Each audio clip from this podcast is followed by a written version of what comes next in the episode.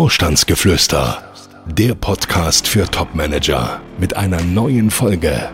Für Positionen bis 150.000 Euro Jahresgehalt nutzen immer mehr Personalberater die sozialen Medien, um sich die geeigneten Kandidaten, Bewerber zusammenzusuchen.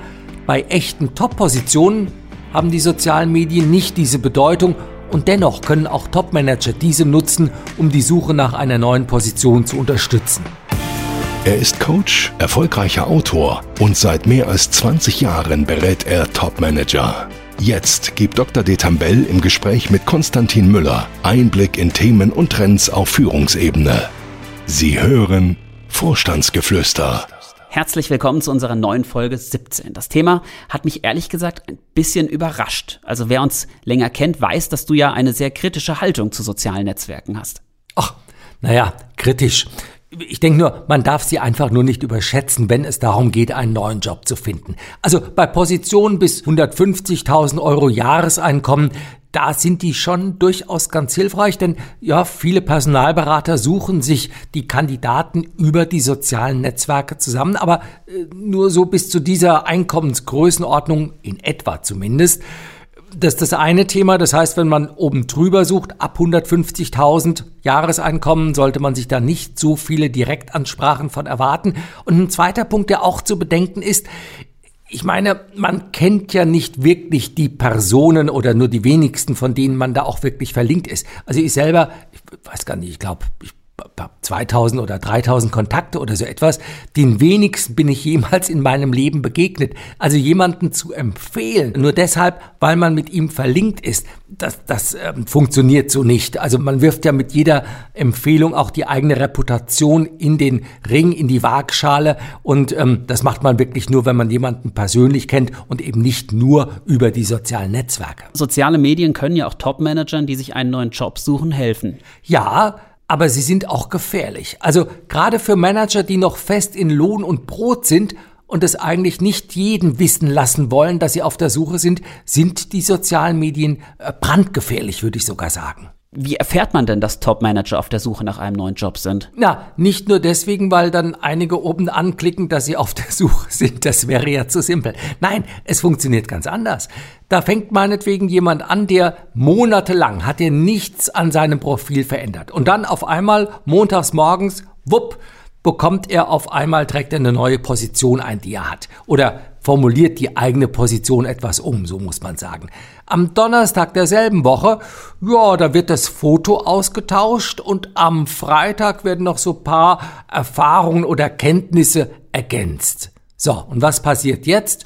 Naja, die meisten von uns sind ja mit den Kolleginnen und Kollegen verlinkt, vielleicht auch mit dem eigenen Chef, und der bekommt dann montags, donnerstags und freitags jemals eine Anzeige, ähm, ja, dass sein Mitarbeiter, mit dem er da verlinkt ist oder sein Kollege da was verändert hat. Und dann zählt der eins und eins zusammen. Also sollte man eher behutsam vorgehen. Ja, oder es in den Einstellungen eben das, das Profil so einstellen, dass nicht jeder Kontakt über jede Änderung sofort informiert wird. Natürlich kann es durchaus nützlich sein, dass das eigene Netzwerk über die neuesten Aktivitäten, die Events, die Beiträge, all das, was man da so schreibt, informiert wird.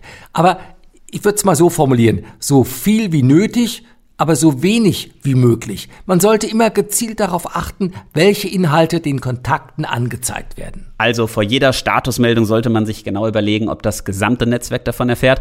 Ich meine, wenn man mehrere Beiträge am Tag von der Kaffeepause veröffentlicht, verfehlt das ja sicherlich auch den Zweck und ist eher nervig. Ja, unbedingt. Also ich äh, finde es ab und zu auch nervig, wenn da jeder, bin da mit jemandem verlinkt, der dreimal am Tag schickt er ein Bild aus der Cafeteria, mal mit, mit Streuselkuchen und mal mit Apfelkuchen. Also da denke ich mir auch, Himmel nochmal, aber gut, man nimmt es irgendwann schon gar nicht mehr wahr. Also wirklich genau zu überlegen, was poste ich, was poste ich nicht, wann nehme ich eine Änderung vor oder wann nehme ich sie nicht vor und vielleicht auch wirklich schauen, sowohl bei Xing als auch bei LinkedIn gibt es ja Privatsphäre-Einstellungen. Also man kann da sehr genau einstellen, wem möchte man was mitteilen und wem besser nicht. Ich weiß, die meisten von uns, und ich zähle da auch zu, sich da rumzuquälen in diesen Einstellungen. Und das ist auch nicht so ganz einfach. Man muss sich da ein bisschen Zeit für nehmen. Das ist mühsam, aber ich glaube, es lohnt sich, zumindest wenn man eben doch nicht jeden wissen lassen möchte, dass man sich beruflich neu orientieren will. Kleine Anekdote, es gibt in den USA, habe ich gelesen, gibt es sogar mittlerweile Firmen, die beobachten das, was in diesen sozialen Medien stattfindet und ähm, überwachen eigentlich die Personen, die dort sind. Also Beispiel, ich bin ein großes Unternehmen und ich möchte vorher wissen, ob meine Mitarbeiter möglicherweise darüber nachdenken, abzuwandern. Dann beauftrage ich jetzt ein solches Unternehmen, das diese sozialen Medien überwacht und die schauen sich dann die von mir genannten Personen an. Und wenn da die ja, wie soll ich sagen, die äh, Änderungen zu häufig sind, und sich daraus der Rückschluss eben aufdrängt, dass da jemand mir ähm, von der Fahne gehen will und sich woanders ähm, zukünftig sein Geld verdienen möchte, dann bekomme ich von diesem Unternehmen einen Hinweis darauf und viele Unternehmen in den USA laden dann diese Person ein, reden mit der und naja, Fall eins, man möchte den Mitarbeiter eh loswerden, dann ist klar, wie das Gespräch verläuft. Möglichkeit Nummer zwei, man möchte den Mitarbeiter eigentlich halten, dann ja, wird man vielleicht bereit sein, ein paar Euro mehr aufs Gehalt draufzulegen oder US-Dollar in diesem Fall. Also ganz interessantes Geschäftsmodell. Ja, nun hast du aber auch gesagt, dass soziale Medien auch Top-Managern bei der Suche nach einem neuen Job unterstützen können.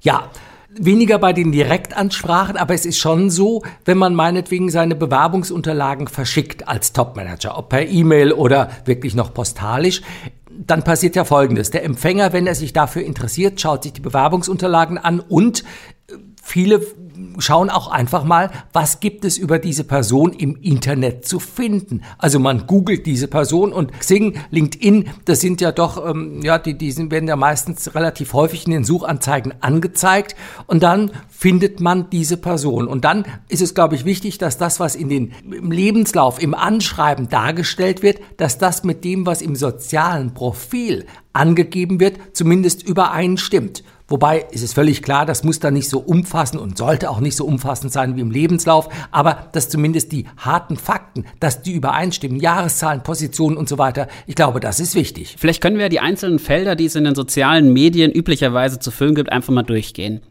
Also fangen wir doch einfach mal an mit dem Thema des Hintergrundbildes. Auf was sollte man da achten? Ja, oben bei Xing als auch bei LinkedIn gibt es ja die Möglichkeit, ein Hintergrundbild hochzuladen. Die meisten von uns lassen diese Möglichkeit ziemlich ungenützt. Ähm, da sieht man dann eine weiße Fläche. Andere füllen den Platz, indem sie irgendeine Farbe da hochladen. Gut, ist vielleicht ein bisschen attraktiver als nur das Weiß. Ähm, aber so richtig, äh, äh ja, gut genutzt ist diese Fläche ja nicht. Es ist eine verschenkte Werbefläche. Ich habe auch schon gesehen, dass einige dort Fotos aus dem privaten Umfeld einsetzen. Ja, und gerade die Fotos aus dem privaten Umfeld sind ja so etwas, ähm, naja, wie soll ich mal sagen, äh, gefährlich vielleicht auch. Also wenn es aus dem beruflichen Umfeld ist, gut, mag ja dann noch sein, aber wenn man dann im privaten Umfeld so ein bisschen was sieht, netter Abend in der Stammkneipe oder wie jemand dann im, im Garten sein Wildschwein am Grill äh, da äh, grillt, ich weiß nicht so recht. Also ich glaube, man kann diesen Platz wirklich besser nutzen. Man kann diesen Platz natürlich auch dazu nutzen, um einen QR-Code hochzuladen, der auf den Lebenslauf oder vielleicht noch besser auf ein persönliches Video verlinkt. Vor einigen Folgen sprachen wir ja schon mal von den Manager-Porträtfilmen, also Filmen, die den Manager, die jeweilige Person einfach ja im Video darstellen. Welche Rückmeldungen geben eigentlich deine Kunden, die solche Filme haben anfertigen lassen? Positiv wirklich wahnsinnig positiv. Zum einen ähm, sind sie überrascht, wie viele Menschen sich dieses Video angeschaut haben. Das mag zum einen daran liegen, dass das noch ungewöhnlich ist. Also, dass jemand in seinem Lebenslauf vorne einen QR-Code äh, reindruckt und ähm, den anderen auffordert, scan das mal ab und dann wirst du mich sehen. Das ist so ungewöhnlich, das, das machen dann in der Tat viele. Das Zweite, ähm, es geht ja nicht nur darum, sich da äh, in, in, in Szene zu setzen, sondern viele sagen uns auch, dass sie auf die Aussagen, die in dem Film gemacht worden seien, angesprochen worden sind. Also, dass viele sagen, ah, Sie sind also der, Sie haben doch da gesagt das und jenes. Also, die Gespräche gingen ganz anders los. Wie genau funktioniert das dann mit dem QR-Code?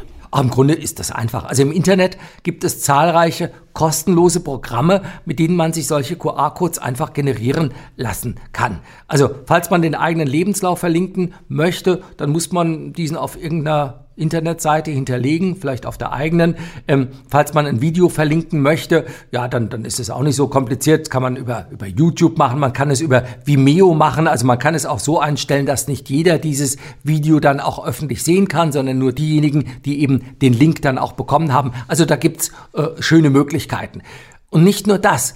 Vielmehr hat man auf diese Weise auch Gelegenheit, sehr schnell und sehr persönlich Kontakt zum Gegenüber aufzubauen, den Sympathiefunken überspringen und ja, Vertrauen entstehen zu lassen. Wie ist das denn mit dem Profilbild? Oft sieht's einfach wahnsinnig schlecht aus. Also das Foto, was dort zu sehen ist. Und ich wundere mich oft. Also es ist doch jedem klar, dass wenn man dort ein Foto hochlädt, dass tausende Menschen im Monat oder in der Woche, je nachdem, wie viele Kontakte man hat, sich dieses Foto anschauen. Und es wundert mich wirklich, da werden Bilder hochgeladen, ähm, lieblose Fotos, äh, da, da wurde nicht retuschiert, Schweißflecke sieht man da, die Stirn glänzt ein Doppelkinn, einige halten noch ein Bierglas da vor die Kamera. Das ist nicht für die Öffentlichkeit geeignet. Also wirklich zu schauen, dass dort das beste Foto, was jemals von einem gemacht worden ist, dass das dort veröffentlicht wird. Das kann in der Tat auch helfen, ähm, ja, wenn man sich beruflich neu orientieren will.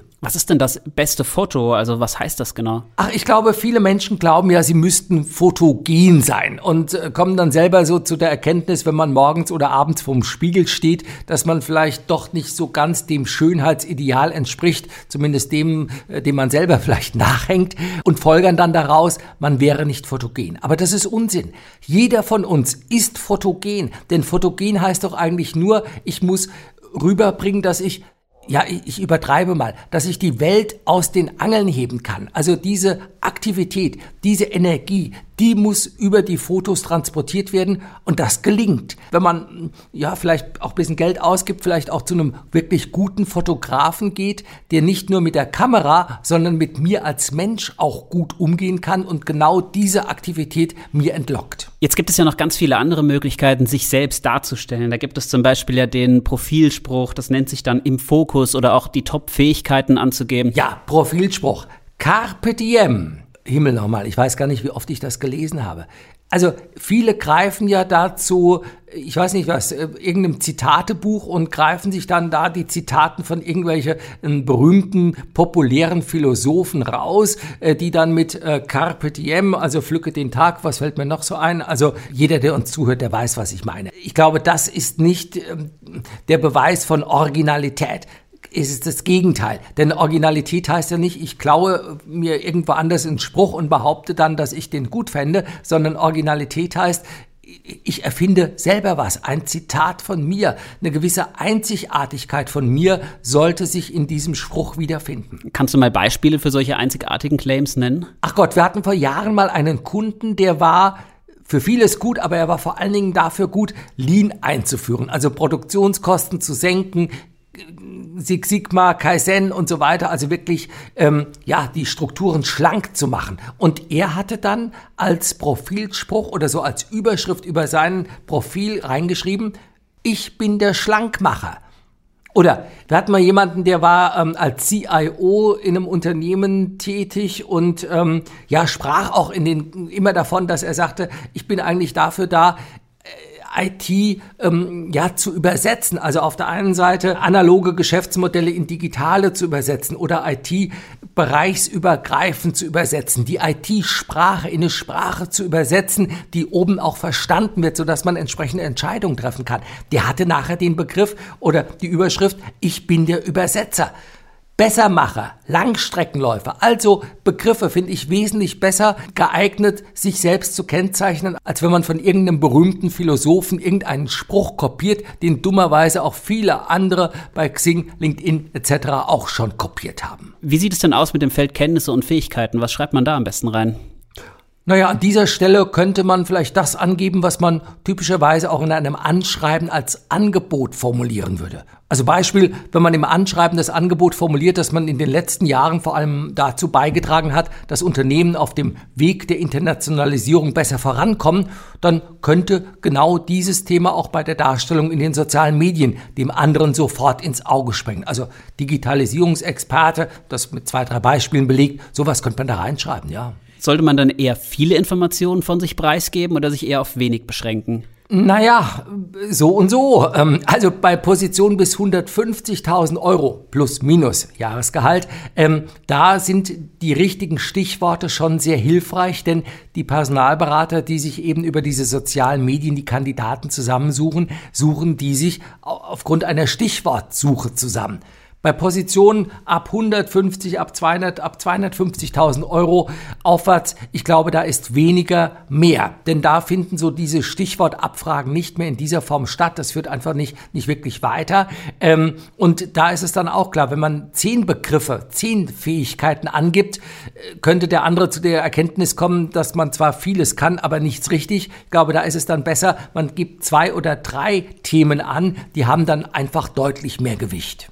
Ja, und die Berufserfahrung, die wird ja auch immer abgefragt. Ja, hier gibt's glaube ich, nicht so viel zu tun. Jahreszahlen angeben, Firmennamen angeben, Positionsbezeichnung. Also analog vielleicht zum Lebenslauf, wobei man schon darauf achten sollte, dass die Angaben mit dem Lebenslauf zwar übereinstimmen, aber dass man sich doch bisschen zurückhält. Also nicht zu viel an dieser Stelle ähm, wäre vielleicht auch da der Tipp. Vielleicht noch ein Hinweis zu den nebenberuflichen Tätigkeiten, die kann man auch angeben, aber man sollte schon darauf achten, dass der Leser der Unterlagen nicht irritiert ist. Also wenn ich zehn Jahre lang als nebenberuflicher Professor tätig werde und diese Tätigkeit alles überlagert, dann tue ich mir damit keinen Gefallen. Also nebenberufliches vielleicht sogar eher weglassen und sich auf die hauptberuflichen Tätigkeiten beschränken. Wie genau müssen denn die eigenen Angaben in sozialen Medien sein? Ich sage immer, soziale Medien sind ja nicht das örtliche Einwohnermeldeamt. Es besteht weder die Pflicht, wirklich alles dort anzugeben, noch muss man es wirklich immer aktuell halten. Also ob man da gerade dann, wenn man heute in die Freistellungsphase eintritt, das auch wirklich sofort nachhält und dort ändert, weiß ich nicht. Ich würde es eher lassen. Wichtig ist, glaube ich, aber schon, dass die Angaben, die man dort macht, hilfreich sind für den anderen, dass er also wirklich damit was anfangen kann und zum anderen aber auch, dass man dort ähm, ja nicht den Eindruck erweckt, man sei äh, eine Plaudertasche. Also wenn man dort die vertraulichsten Zahlen des eigenen Unternehmens, Umsatz, Ergebniszahlen etc. zu freizügig darstellt, dann ist das keine gute Geschichte und könnte sogar ähm, ja rechtlich nachher ein bisschen problematisch werden. Wie ist das mit Auszeichnungen, Organisationen? Ach, ich glaube, auch bei diesen Angaben ist vor allen Dingen eines wichtig, nämlich, dass man die eigene berufliche Zielsetzung im Blick behält. Also, wenn die Verbandsmitgliedschaft, die die eigene berufliche Zielsetzung unterstützt, zwischen den Angaben zum Golf- und Tennisclub untergeht, dann ist die Darstellung einfach kontraproduktiv. Ich sag's mal so, man sollte die Punkte herausstellen, die im Hinblick auf das angestrebte berufliche Ziel relevant sind und alles andere kann man einfach weglassen. Ganz viele schreiben ja auch über ihre eigenen Interessen, also wirklich auch private Themen und so weiter. Was würdest du denn da empfehlen? Ich glaube, die alte Regel, die auch für den Lebenslauf gilt, gilt auch hier. Also Religionszugehörigkeit weglassen. Parteimitgliedschaften gehören da einfach nicht hin. Das kann zu Vorurteilen führen, die einem nachher auf die Füße fallen. Stattdessen kann man vielleicht bei den Hobbys auch nochmal überlegen, gibt es Hobbys, die vielleicht auch mit dem beruflichen Tun in Verbindung stehen und die ja vielleicht auch das berufliche Interesse nochmal untermauern. Okay, soweit vielleicht erstmal an dieser Stelle. Es waren ja wirklich schon zahlreiche Informationen zu den sozialen Netzwerken. Und man merkt, du kennst dich doch besser aus, als ich vermutet hätte. Bevor ich jetzt auch schon wieder Schluss mache für heute, haben wir noch eine Frage.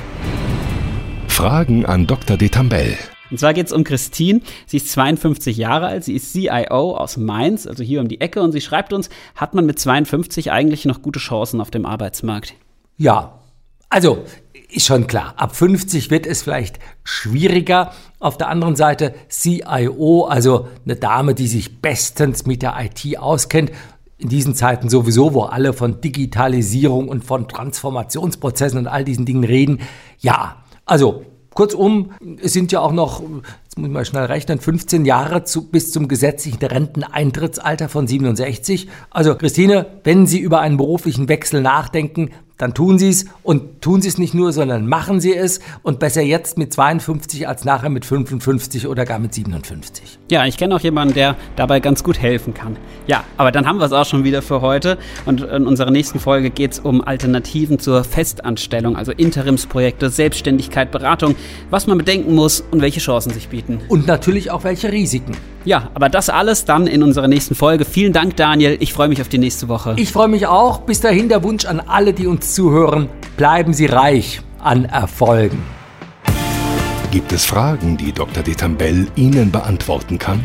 Schreiben Sie uns. Unsere E-Mail-Adresse podcast.vogel-detambell.de Folgen Sie uns und schalten Sie nächste Woche wieder ein. Vorstandsgeflüster